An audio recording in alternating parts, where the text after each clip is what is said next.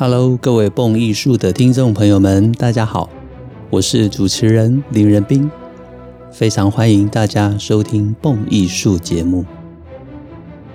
用耳朵阅读，以声音陪伴，是蹦艺术节目自开播以来的宗旨。感谢许多听众蹦友们长期对于节目的支持，以及各式各样的心得回馈，非常感谢。如果您想支持蹦艺术节目，欢迎点一下节目说明栏的赞助连结，让蹦艺术团队拥有更稳定的经费，能制播独家精致的音乐节目与大家分享。如果您有创意、有想法，想要跟蹦艺术合作各式各样的音乐主题，也欢迎来信与我讨论，让我们一起共创精彩的音乐节目。今天节目中要跟大家聊聊法国一代伟大的作曲家圣桑 g a m i l l e Sansons。圣桑是一位复杂而矛盾的作曲家，他认为自己其实是一位折中主义者。他的音乐发展出明确的法国民族主义倾向。但是，他也试图不在自己的音乐里面显露过多的私人情感。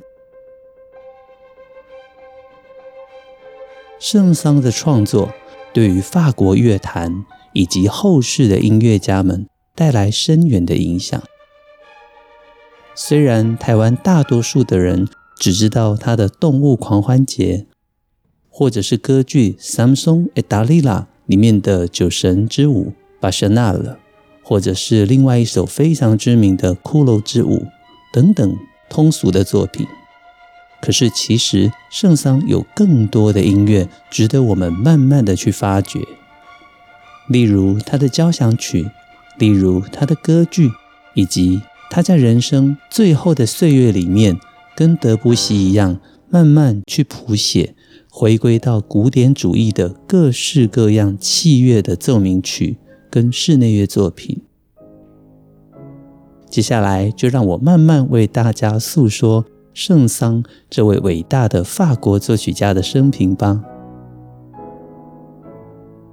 Camille Saint-Saëns 出生于十九世纪中叶的法国巴黎，他的年份是一八三五年到一九二一年。当时的巴黎，许多的艺术家、作曲家。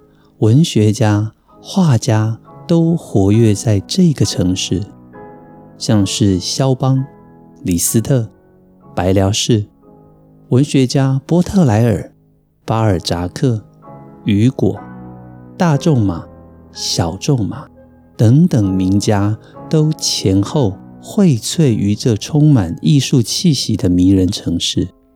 圣桑就在这样一文起飞的环境中诞生，他被誉为继莫扎特之后的神童。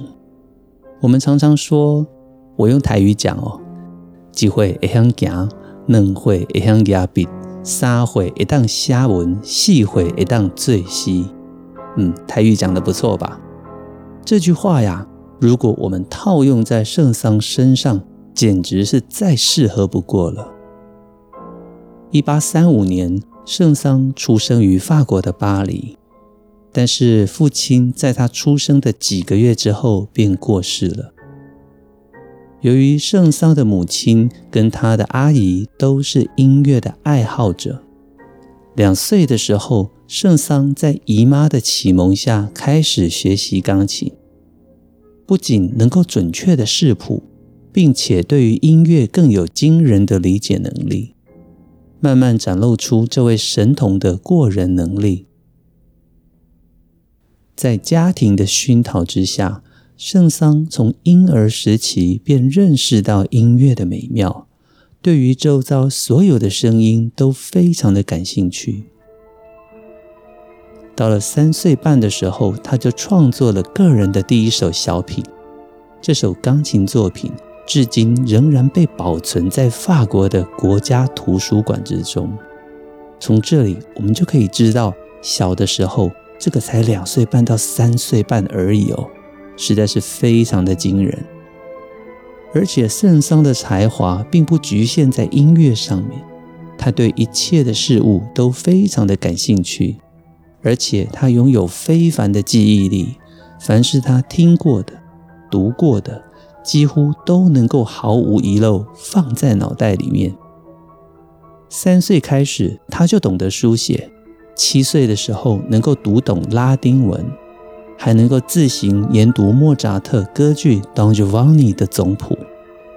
到了一八四八年，这是他十三岁的时候，他进入了巴黎音乐学院，进修管风琴，以及跟作曲家阿雷维学习作曲。阿雷利的年份是一七九九年到一八六二年。这位阿雷利老师出生于巴黎的一个犹太家庭。一八零九年的时候呢，他进入巴黎音乐院跟作曲家 Cherubini 学习。一八一九年，也就是他二十岁的时候，便夺得了罗马大奖。一八二七年创作第一部歌剧《工匠》。一八三五年写出他的成名作曲《犹太女子》。在隔一年，一八三六年进入法兰西学会，后来在巴黎音乐院任教。阿雷维老师在世的时候名望显赫，去世的时候，当时的拿破仑三世甚至还授予他的家族遗孀养老年金。同时，最值得一提的，他也是作曲家 George Bizet 比才的岳父。圣桑有幸跟一位这么杰出的老师学习，陆陆续续也得到了不少奖项。但是在一八五二年跟一八六四年都没有机会能够跟老师一样夺得罗马大奖，这可能可以说是人生里面最大的遗憾之一吧。而圣桑的天分跟他的作曲名声，令他跟当代知名的钢琴家、作曲家李斯特结缘，而且成为了非常要好的朋友。十六岁的时候，圣桑完成了他的第一号交响曲。到了一八五三年，他的第二号交响曲降 E 大调也问世了。当时这首第二号交响曲让许多乐界人士以及同行作曲家们讶异，怎么会有如此年轻而优秀的作品？年长他三十二岁的作曲家白辽士也曾经这样称许圣桑。白辽士说：“他懂得所有的事物，只是缺少经验而已。”后来，白辽士也成为了圣桑一辈子的好朋友之一。到了圣桑生涯的中期，他在巴黎的各个教堂中以演奏管风琴为生。到了1857年，他还取代了当时著名的杰出管风琴师 Lefebvre Walli。圣桑在 Église de la Madeleine 当了二十年的管风琴师，马德莲教堂。每个星期，圣桑的即兴演奏更是震慑了当时的巴黎大众们。许多人纷纷为了圣桑杰出的管风琴演奏，来到 Église de la Madeleine 马德莲教堂。一八六六年的时候，李斯特。他称誉圣桑为全世界最伟大的管风琴演奏家。圣桑的优异演奏能力由此可见一斑。一八六一年到六五年的时候，圣桑在 École n i d m e y e 任职当钢琴教授。当时他把当代的音乐，例如李斯特的作品、古诺拉、舒曼。白辽士跟华格纳等等作曲家的当代音乐都纳入了学校原本只有以巴哈、莫扎特为主要教材的保守课程里面。圣桑曾经教过的两位最杰出的学生，一位是梅萨瑞，一位是佛瑞。佛瑞的话曾任巴黎音乐院的院长，更是圣桑的得意高徒。两个人在学业之后也变成了好朋友。一八七零年，圣桑还参与了法国禁卫军，参加了普法战争。短短的半年战争期间，让圣桑心中留下了一道永不磨灭的疤痕。因为我们知道，普法战争法国战败了，在战败之后，整个国家处在一片低迷之中。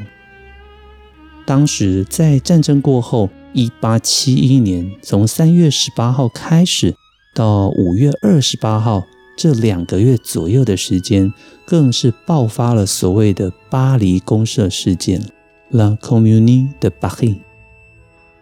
这段时间，巴黎公社的卫兵们，他们杀死了两名法国将军，加上公社拒绝接受法国当局的管理，终于导致了被称为“流血周”的严厉镇压。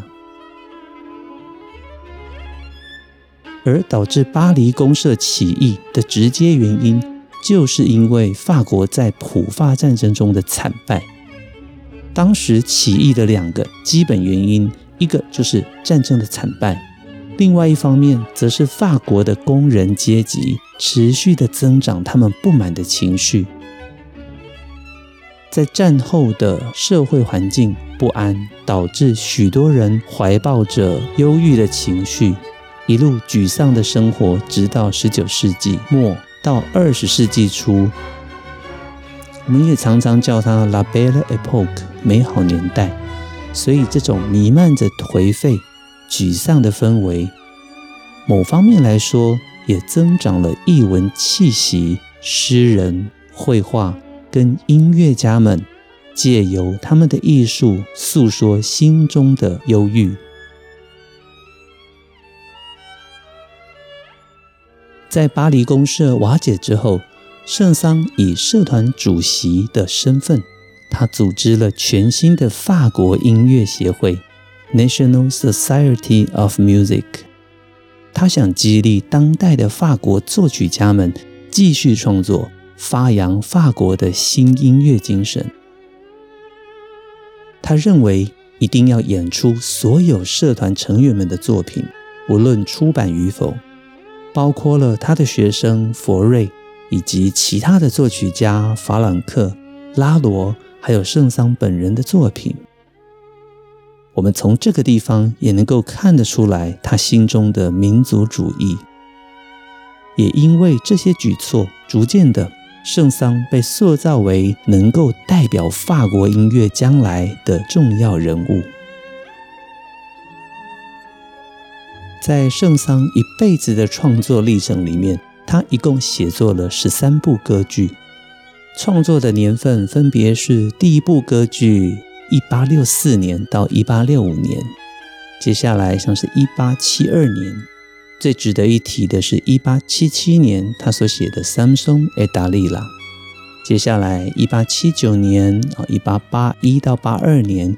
一路写作到一九零九年到一九一零年，长达四十六年左右的歌剧创作生涯，让圣桑的歌剧也成为了一个我们当代研究音乐的人必须要听的题材。刚刚特别提到一八七七年他所写作的歌剧《三松与达利拉》。这是他创作的十三部歌剧里面的第三部，也被认为是他生涯最具代表性的作品。这部三幕歌剧取材于旧约圣经士师记第十三章到第十六章，里面描写着借着上帝所赐予极大的力气，能够徒手击杀雄狮。并且只身与以色列的外敌非利士人对抗的一代悲剧英雄人物桑颂参孙的故事。参孙在上帝带有能力的应许中出生，并且在上帝的眷顾下成长。他拥有上帝所赐超人的力气，于是他用这个力量去攻击非利士人，利用各种机会制服他们。圣经记载，曾经有一次，他用一块没有干的驴子的腮骨，就能够击垮一千个敌人。蒙着上帝所赐给他的极大力气，他本来应该有更大的作为，只可惜他个性顽强，不能够接受旁人的提醒以及劝导。他更随意的放纵肉体的情欲，跟妓女出身的坏女人达丽拉交往，自己以为能够一方面享受肉欲，一方面保有力量。最后面参训无法抵挡女色的诱惑，不小心泄露了他超人的秘密来源，也就是他的一头长发。于是，在达利拉泄露给了菲利士人之后，给了敌人可乘之机。参孙在被剪去长发之后，气力全失，被非利士人挖掉双眼，并且囚禁于监狱中折磨。受尽了羞辱。这时候，他心中懊悔，但是无计可施。后来，他的头发又渐渐长了起来。有一次，非利士人要他向他们的神奇大衮来献祭，想在这个时候再次的羞辱参孙，于是把参孙从牢里带出来，准备在神庙里面戏耍他。这个时候，参孙向上帝忏悔，求上帝再次赐给他力量。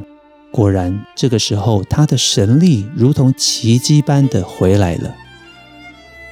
重新获得神力之后，他抱住庙中的两根主要支柱，身体尽力的向前倾，终于神庙倒塌，压死了三千多个非利士人。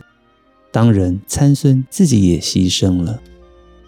这是记载在圣经中的悲壮故事。我的故事叙述来源主要来自维基百科，也跟大家分享一下。想要看到更完整的资料，都可以上维基百科，再来做进一步的搜寻。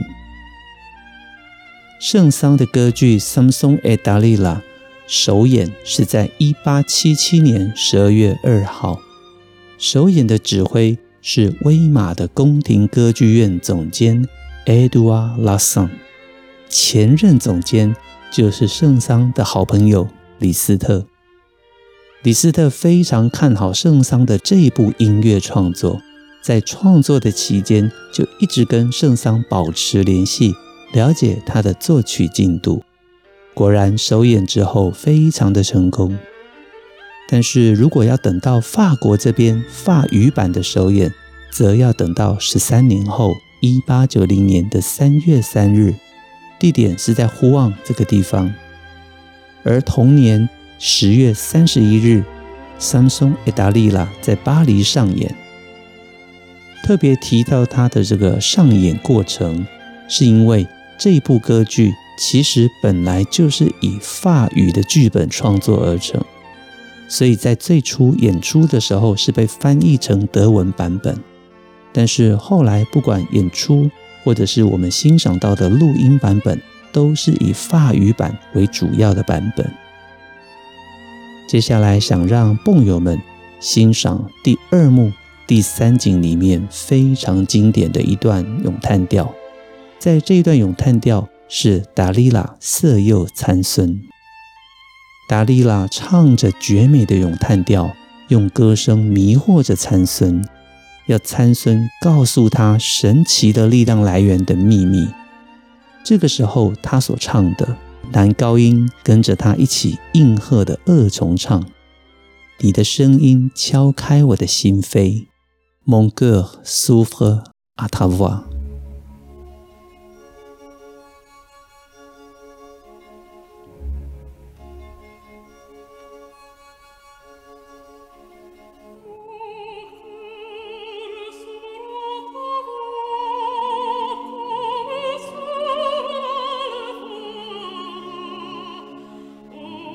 为各位播放的版本是罗马尼亚的著名歌剧女中音 Elena Cernei 她的版本。因为在节目中受限于公播法，我们没有办法播放像是我个人最喜欢的版本。但是呢，Elena Cernei 的版本同样非常的迷人。这是她一九六二年的时候在柏林广播电台的现场广播录音版本哦。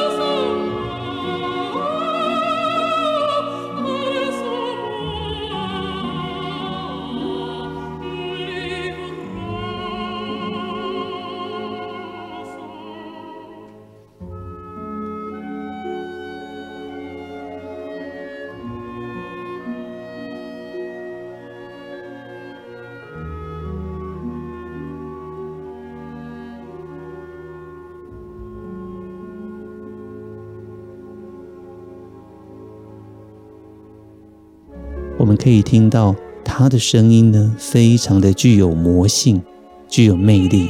在声音一出来的时候，我们仿佛就被这种施了魔法的声音所迷惑。如果你非常入戏的话，你会发现你也很难抗拒这么具有魔力的声音。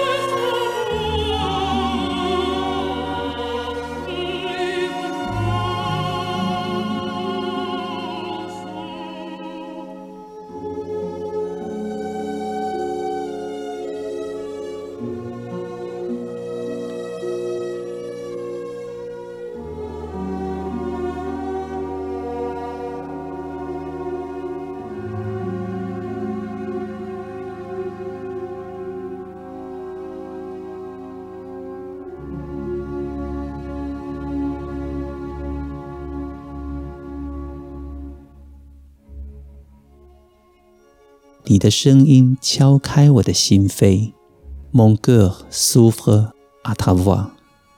歌词里面叙述着你的声音敲开我的心扉，像花朵般绽开，就像黎明的接吻时。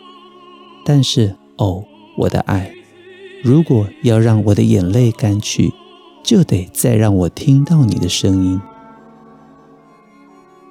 告诉我，告诉达利拉，你会永远回到我的身边，再一次对着我的柔情诉说那昔日的誓盟，那我爱的誓盟。啊，请回应我的柔情。啊，让我陶醉吧，让我陶醉吧，就像麦穗的叶片起伏波动在微风当中。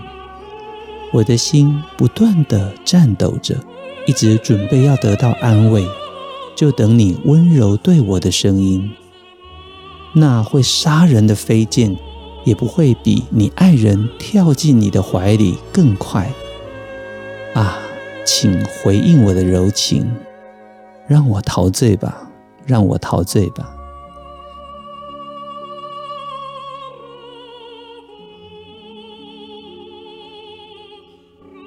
以上是这首咏叹调大致上的翻译。我们可以知道，充满了浓情蜜意，充满了迷人的诱惑，也难怪参孙把持不住，泄露了他神力的来源。接下来，让我们继续说下去。圣桑曾经说：“从根本上来说，我喜欢的既不是巴赫，也不是贝多芬，也不是华格纳，而是艺术。”我是一个不拘一格的人。圣桑的多才多艺显露在各个方面。早年他曾经涉猎地质学、考古学、植物学跟昆虫学。他也是一个杰出的数学专家。除了作曲、演奏跟撰写音乐评论之外，他还能跟欧洲知名的科学家们进行讨论。能够撰写关于声学、巫术科学、罗马剧院装修，还有古老乐器等等的学术文章。他也是法国天文学会的成员，曾经举办关于海市蜃楼的讲座，又懂得能够按照自己的要求制作望远镜。一九零八年。他成为了有史以来第一位为无声电影配乐的作曲家。电影名字是《暗杀吉斯公爵》（L'Assassinat du Duc de Guise）。这部电影，各位蹦友们可以到蹦艺术的网站上面寻找我所撰写的圣桑生平文章，就可以找到网页里面我所附加的1908年的这部电影。暗杀吉斯公爵哦，我们可以这样说：圣桑的音乐让黑白默片变得更有气质啦。除此之外，在创立国家音乐协会之后，圣桑以组织主席的身份活跃在法国，逐渐的成为了法国乐界非常重要的人物。一生中的各项活跃。显现出他是一位思虑完整，而且充满创新跟复古精神并存的矛盾杰出人物。作为一个古典主义出发的艺术创作者，他同时也在自己所生活的浪漫主义年代写出带有浪漫风格的创作，但是在作曲的手法跟风格上，他却不落俗套，而且深深的受到古典主义影响。作为当代法国的交响乐跟室内乐的先驱，他的努力创作跟推广，更让他成为了当代权威的音乐家。提携后辈的不遗余力，让他对于当代法国音乐的发展有着影响显著的贡献。圣桑八十六年的生命历程里面，创作的类型数量非常的多。在圣桑生命的最后岁月里，据说他的脾气也变得出了名的暴躁。一直以来，他的民族主义其实从第一次世界大战期间就能够观察得出来。当时他主张在法国的音乐剧目里面禁止德奥音乐，甚至是莫扎特跟贝多芬。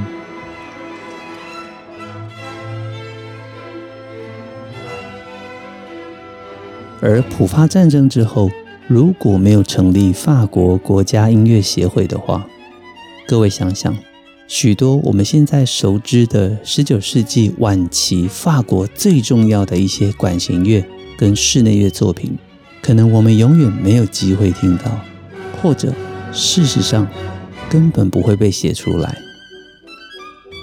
有的时候，他的反动名声被形容为他是一个反华格纳主义者。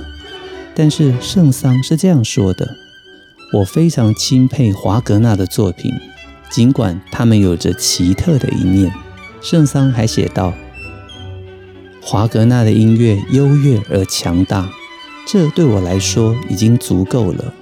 但是我过去不是，现在不是，未来也永远不会是华格纳宗教的信徒。”因此，圣桑的地位就在这一点一滴之间，与其他的作曲家不同了起来。在我的眼中，他不但伟大，而且具有自己的观点。或许当代将他的过度极端的民族主义视为一种悖论，但是就现在我们看来，会发现，在他的坚持之下，法国音乐才有了自己的一条路。华格纳的音乐在圣桑的年代席卷欧洲。你可以选择臣服，你也可以选择对抗。我想圣桑的路非常明显了，他想要在华格纳的音乐之外走出一条法国崭新的道路。而随着圣桑越来越多的作品被发掘，我们发现这真的是无穷无尽的宝藏。二零二一年其实是圣桑去世的满百周年，因此我们也在二零二二年的一月份为大家整理这位伟大作曲家的生平。晚年的圣桑仍然继续他在音乐、科学、历史方面的著作，并且到处的游历。他晚年居住于阿尔及利亚的阿尔及尔。法国政府后来更以荣誉军团勋章来表彰圣桑的成就。一九二一年十二月十六日，圣桑在阿尔及尔因为肺炎病逝了。他的遗体被运返回法国，就在他当年司琴的马德莲教堂举办了隆重的国葬。后来将他的遗体葬在巴黎的蒙帕纳斯公墓。结束了他璀璨而辉煌的一生。这就是法国作曲家圣桑一生的故事，跟大家分享。